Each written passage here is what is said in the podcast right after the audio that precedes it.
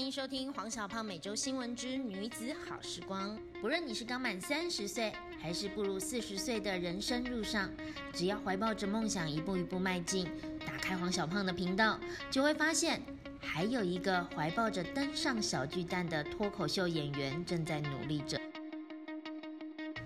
欢迎收听黄小胖每周新闻之女子好时光。你知道吗？身为一个脱口秀演员，我能不能让我的小孩笑出来，变成是一种实验也好，也是一种赌上自己职业生涯的这种骨气的感觉？怎么样让孩子笑呢？我相信，只要我们保持着我们跟他玩，然后他也可以做老大，然后我也可以演呃邪恶的哥吉拉，或者是我也可以是笨的那一方。那偶尔是他做错了，有偶尔是我做错了。让他可以说妈妈你搞砸了，那我觉得那个就是一个玩的感觉，不会是我永远赢。好，我们有聊过，就是。低跟高嘛，就是在幽默的一个世界里面，其实你要让对方笑出来，你的位置要比较低，对方要比较高。那那个低跟高可以站在各种层面上面，比如说呃经济呀，呃社会地位啊，或者是说呃知识知识背景啊等等之类都算。反正就是一种呃他要笑，能够看到你，然后能够笑出来，他一定要呃觉得他比较厉害一点点。所以，可是身为一个妈妈，他是我的孩子，他两岁，那他要怎么觉得他比较厉害哦？这真的是让我很苦恼哎。后来我就发现，耍笨跟耍蠢这件事，我也还真是与生俱来的会，就是我可以做到，我知道怎么做到。好比说，小孩刚长大的时候去公园玩，然后他就。走路就是晃来晃去这样子，然后跑啊什么之类的，那他就要妈妈追嘛，我们就要追他。那追他的时候，一般的大人都会觉得哦，猛力冲啊，哎，赶快跟上啊这种的。但妈妈就觉得不行，我要让他快乐成长，所以呢，妈妈要耍笨，我就是这样子，很笨的，就是大怪兽来喽。所以我就要演那种大怪兽，然后要追他。那我心里就想说，所以我一定要让他很快乐的感觉。然后我就要演那种很笨重的大怪兽。然后我就这样子一步一步，所以我的动作都很慢啊，要追来追你喽，要来追你喽。然后就觉得很快乐。然后每次要追到他的时候啊，扑空没有追到，明明就他就在眼前，你还啊啊。他就会笑得很开心，然后就跑走这样子。他就跟妈妈可以这样玩一个小时，然后妈妈就，然后等到爸爸来玩的时候，爸爸就很快就追到他，或者是冲很快，然后就说：“爸爸，你不能这样玩，这样小朋友就觉得不开心。你要演那种很笨的那种状态啊。”然后他爸爸就跟我说：“哦，可你不用演啊。”所以，所以我觉得。带孩子上面，我我常常想要让他偶尔的会拥有控制力，他可以控制他妈妈。像前两天，呃，爸爸也开始领略了这一切育儿好玩的地方，跟他怎么玩游戏。他开始就是跟他玩，说他有一个小遥控器，然后在那边按钮，然后爸爸就说来。你来遥控一下，我来示范怎么玩，然后就拿遥控器遥控我们的室友阿花，阿花学狗叫，然后阿花就马上配合，本来看电视看一看，哇哇，然后阿花呃学猫叫，喵喵这样子，然后爸爸就给他遥控器，让他就是操控大人这样子。那我觉得小孩在这一块都是玩的很开心的，就是他需要有点他也能控制的感觉，他也能够嗯。扮演比较厉害的那个角色，在这件事情他都会做的很快乐。其实小孩分辨得出来，大人是在跟他玩，那所以你不用害怕，你不没有权威，或者是你没有尊严。可是这个是我们之前在我还没有育儿那么久，我我无法领略的一种状态。呃，这两天呢，我的一个学生。我初阶班又在展开了实体课程，有学生说他的爸爸非常幽默，他本身是一个非常爱讲话的人，那就就是讲话讲话讲话，那回到家总是想要跟爸爸妈妈聊今天发生什么事情。那爸爸非常幽默，然后有时候会听不下去他讲话，他不会说，嗯，你不用再讲了，或者是住嘴，他都不会说这样的话，他都会跟他说，哎，你你口渴吗？你需要喝水吗？这样子。然后他爸爸就是一个像这样很幽默的人，啊，在跟我分享，然后他到底在表达上面出了什么样的状况，我们接着来聊。然后这件事情在那当下，我也给他了一个回馈，说，哇塞。这个提醒了我，如果我也是以一个幽默著称的妈妈，然后也在教幽默感这件事情，我会不会呃无形中或无意间做了什么样子的引导或示范，或者是压力呃强加在小孩身上？那这个就是我要提醒我自己的部分，因为其实像幽默的人，他们。通常是能够站在一个比较抽离的角度看待这个事情，事情很容易被分成二元论，是非对错。那幽默的人就是他会总是会把你拉来，你看还有这个角度看这个事情，所以大家就会哈哈大笑。比如说刚刚说的那个爸爸，就是他不是站在说哎不要讲话，要讲话啊乖，或者是听话，或者是吵这种的二元的状态，他就是纯粹就是哎哎吹 double 这种，然后你就会当下就会笑出来。那你也知道他在讲什么，这个就是幽默的人他具备的一种能力。那如果他能够用抽离的角度看事情的话，基本上他通常是呃智商比较高，然后能力比较好的人。那智商比较高、能力比较好的人，也很容易出现这样的状况，就是他会比较容易截取别人的重点，他会比较容易听得出来你呃的弦外之音，或者是你现在的重点在哪里，所以他很容易就没有办法去。容错，他就很容易啊！我知道你要讲什么了，因为他就是他天生就是比较聪明嘛，所以他又比较幽默，所以他很快就 get 到你你 OK 你我讲我知道你要讲什么了。这种状态如果常常复习的话，那小孩就会变成我我有时候真的我在练习讲话的过程中，我还没有办法那么有组织能力，可是我很快就被截断了。所以我就没有办法好好的把话讲完，然后久而久之，我的自信也就很容易就是慢慢的就消弭下来，就越来越不敢讲话。因为爸爸很厉害啊，所以我就心里想说：天哪，我如果我教幽默，我如果这样上台讲话，然后我的小孩是一个呃没有办法跟我分享事情，那我会觉得很哀伤。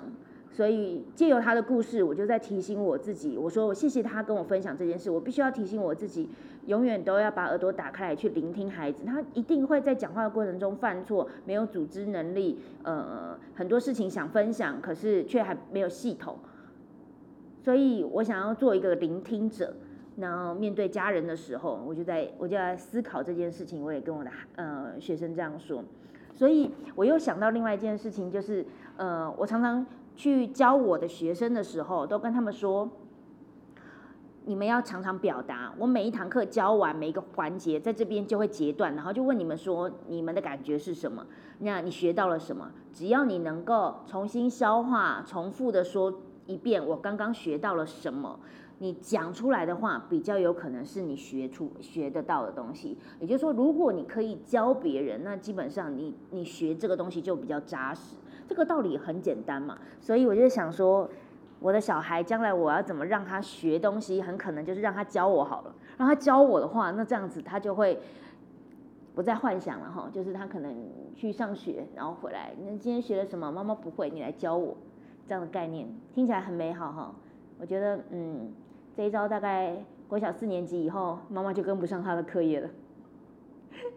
在那之前，妈妈努力学。慢慢努力跟上，嘿，这个是我觉得从呃有时候我们在大人的世界里面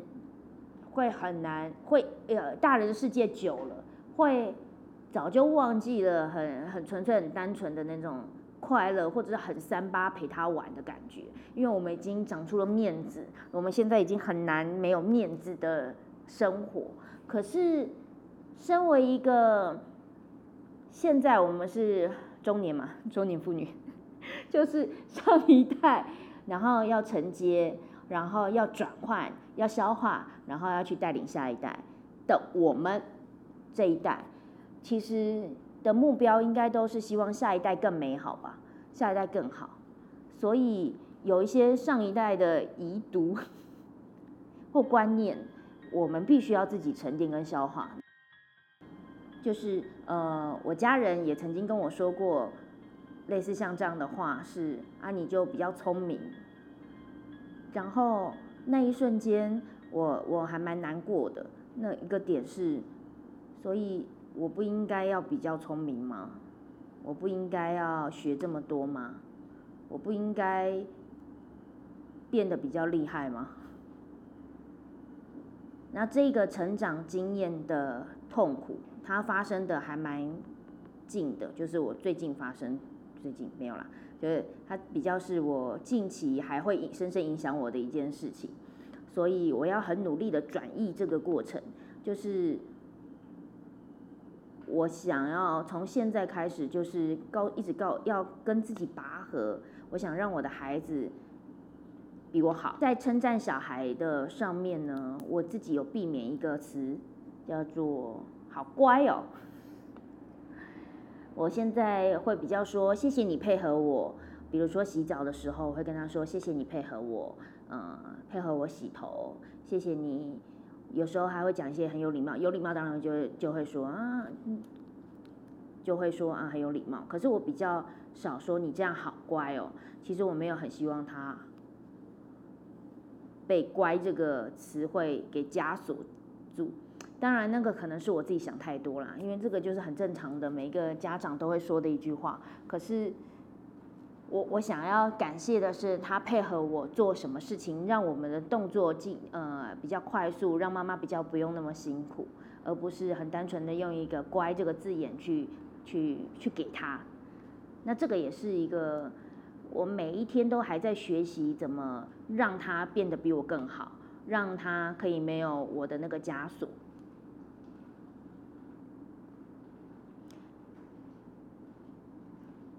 所以我觉得让孩子快乐成长的这个东西不是一个口号，它是一个每天要执行的一个。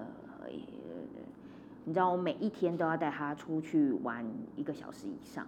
给自己一个一个执行的动力。所以我不只是带他出去玩，我还想让他快乐。我想要让他跟我在一起的时间快乐。可是我们，我跟阿花。我的室友，他同时间也是一个专业的保姆，我们也在讨论说，呃，就是爱跟宠溺这两个之间是是一定等于是二元吗？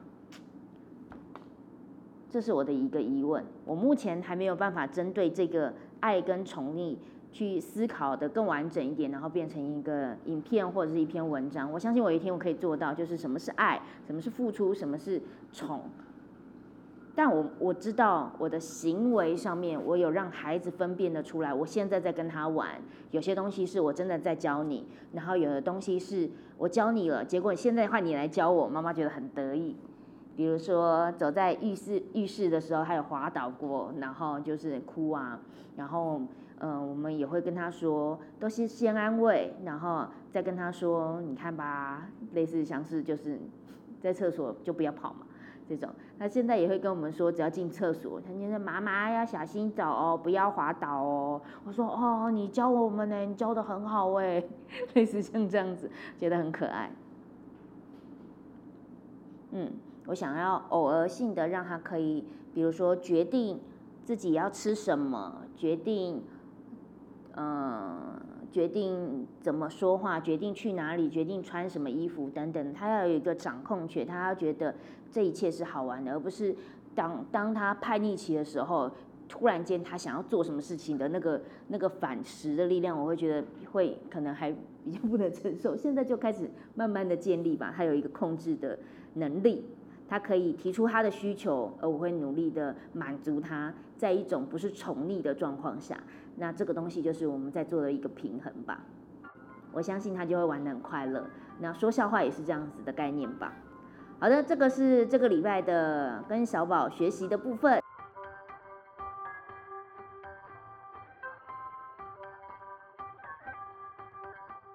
那另外一件事情是，这个礼拜我都在创作。创作好开心哦。为什么呢？因为，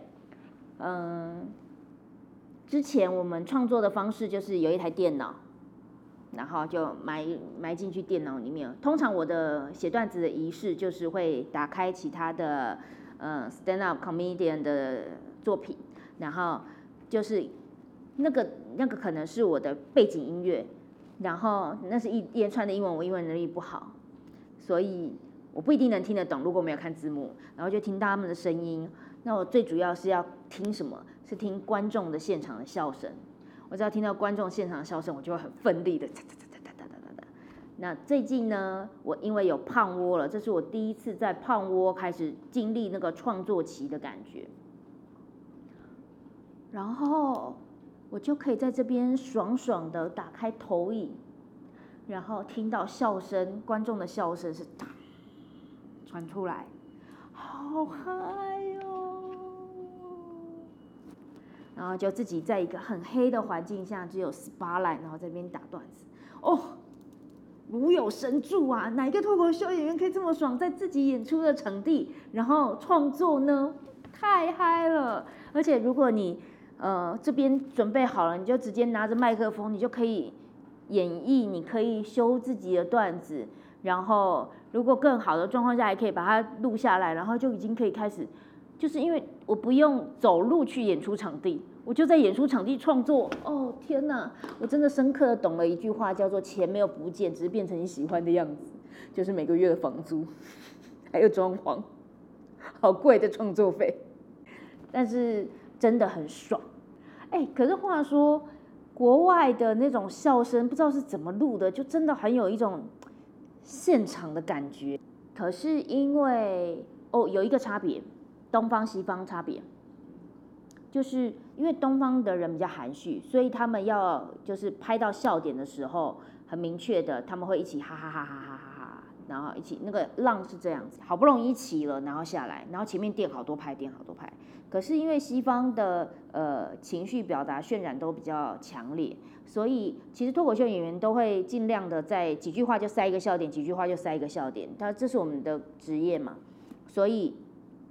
在我们知道我们的 killer 等级的笑话之前，我们就已经会铺垫几个笑话，小笑话去完成那个比较大的 killer killer。可是在这个过程中，在西方的观众席里面，他们就已经给你不停的，所以那个是一个浪一个浪一个浪，然后到最高的那一个，所以你就觉得有一种乘风破浪的感觉。可是东方不是，东方就啪没了啊，啪没了，比较是这样子的感觉。所以我还是听 bass 的那种笑声垫在后面比较爽。希望我们嗯在伯恩的加持下。东方的台湾的观众可以越来越懂脱口秀文化，好 像把责任丢给别人的感觉啊！最近黄小胖在闲暇之余会看的东西是《青春有你》，因为这一个影那个这次的节目有几个女生，一开始我就想说这是女团，长这样。跟我们家阿花有的拼哎，然后我就我就很好奇，我就看进去了。因为你知道，当一群女生清一色头发都这么长，那每个都是就甩头都很有力道，然后突然间长一个像阿花的头卷或卷卷，然后男生然后在那边，然后眼睛这样子这么小，那一瞬间你就觉得说啊，他来参加女团合理吗？然后我就觉得这是一个搞笑节目嘛，然后我就看进去了。所以我也很希望，我就觉得这件事情很有趣啦。我对于女生的各各种可能性，然后我也很喜欢。呃，这次 ella 在里面也有讲到，就女生应该有不同的样子，女团也可以有不同的样子。所以我就还蛮喜欢的，我就看进去了。然后我们好好笑女孩的团员最近也就在聊，为什么可爱有颜值的女生比较不愿意来做搞笑呢？因为他们不需要，他们的生存的经验法则有太多事情，就是他们可以就是生存下来。唯有像我们这种，然后喜剧也是，就长得漂亮女生搞笑比较难呢。所以目前好好笑女孩团员的甄选里面，呃，报名的人这一次只有男的。瑞瑞很期待有女生，结果看到目前报名的人是男生的时候，就是有一种说好的女团嘞，女团嘞，大概是这种概念。哎，好希望有漂亮的女生呢。接下来会有男团员，我也会很很期待。刚刚还有一个画面在这边跑出来，就是。如果有个短剧，现场男生都转成女生，女生都转成男生，然后我们演一个什么样的剧情故事，可以理解性别的这件事情的，我觉得会很有趣啊。只是我现在还没有一个很具体的想法。结论哦，然后你看，我又刚刚说我看《青春有你二》，其实就是兴趣在培养女生吗？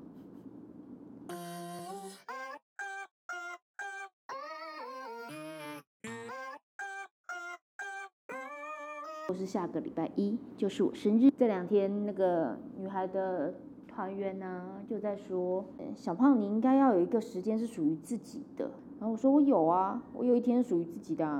他们说什么？哪一天？我说：“今天呢？今天跟你们，我要培养团员，就是属于自己的啊。这天你看也没有赚钱，没赚钱，要这就是完全做兴趣的，那不就是属于自己的吗？我培养好好笑女孩的那一天，对我来说就是做自己的一天。”然后那一天也跟女孩们说，其实在我心里一直有一个小小的遗憾，就是像哈初代女孩的时候，我那个时候还比较有经济能力，然后算是女孩里面比较有经济能力，我做造型师嘛，然后租了一个小套房，常常邀请大家来我们家，看是要吃饭啊、聊天啊、这种喝酒啊这些东西，就对我来说花这些钱都不会觉得怎么样，然后就聚集大家。那种很单身的生活，这两天才跟我先生在讨论说啊，已经很久没有晚上去喝酒了这样子的概念。所以初代女孩在生长刚开始创团的时候，除了工作之余，我们其实是有办法有时间去 hang out 的，去聊状态的，去聊我们自己内心的一些故事。然后我们都看过酸酸怎么样喝醉酒，然后扶不稳桌子跌倒。我们笑他，类似像这样的故事都会发生。可是现在就觉得说，哇，带好好笑女孩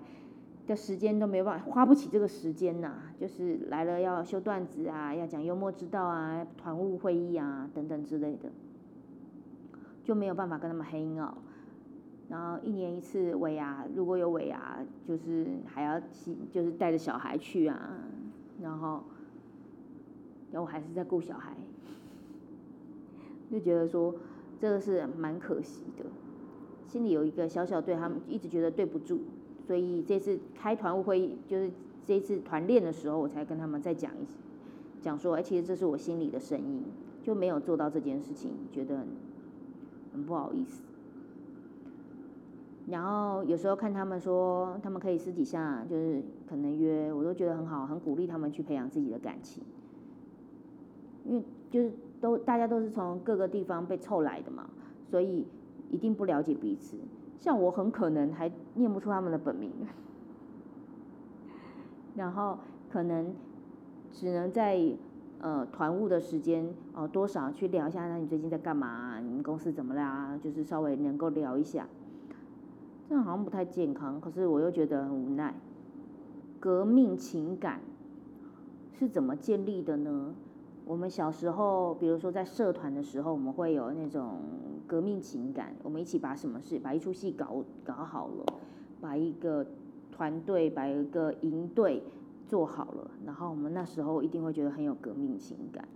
可是像现在带团，我要怎么创造这样子的革命情感？如果我一个礼拜就一天的时间，然后都是很正统的这个时间，就是好像人们都会还是很需要那种萤火晚会。每个人喝个什么，然后畅所欲言，然后哭一哭，然后笑一笑，隔天再起来，再就是需要这个东西，这是一个很美好的。可是我就是给不起这个，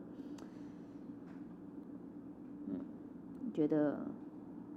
觉得很很抱歉，但是他们就是然后他们说，所以才会聊到说，小胖你应该有一个时间是给自己。我说有啊，我这一天就给你们啦，我已经我已经觉得很好啦，我至少，嗯，我还是做我自己。你看，我真的是兴趣 是培养女团，这是什么奇怪的兴趣？妈妈桑，妈妈桑的个性。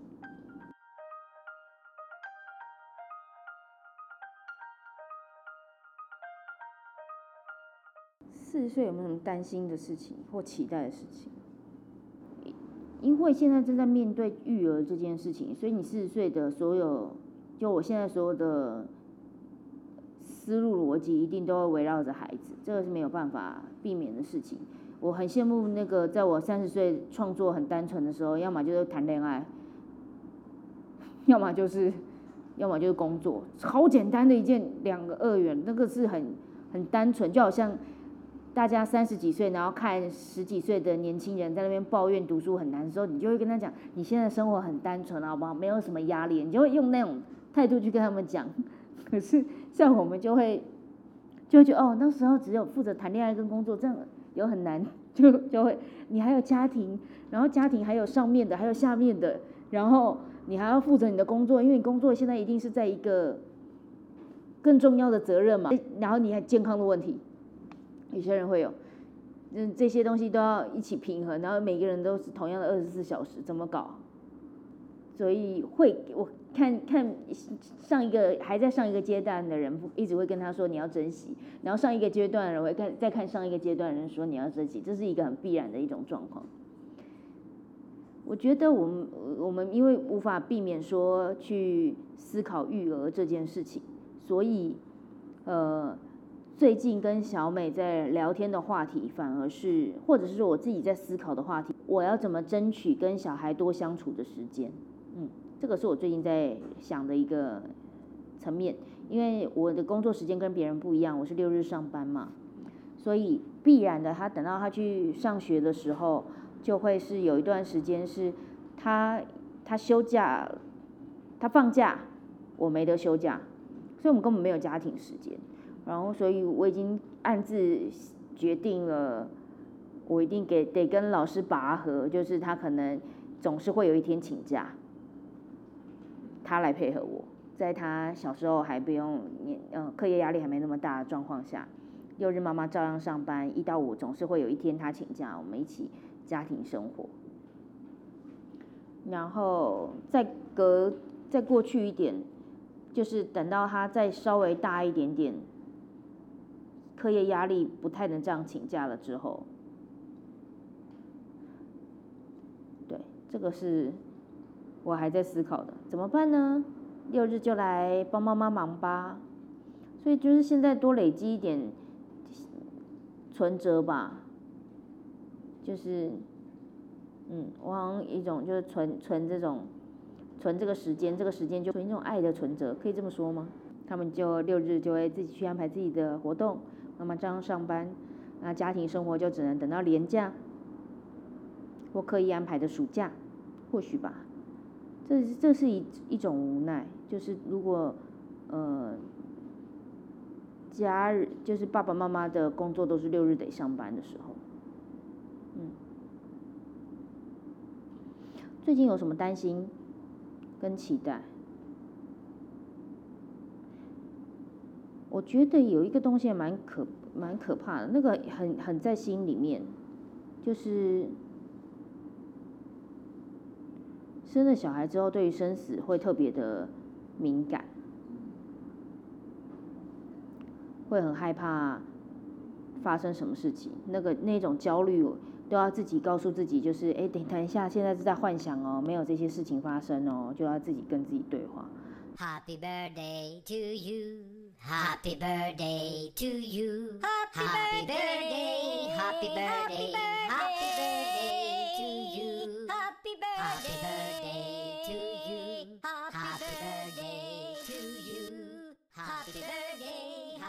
生日礼物，买票，买票，买票。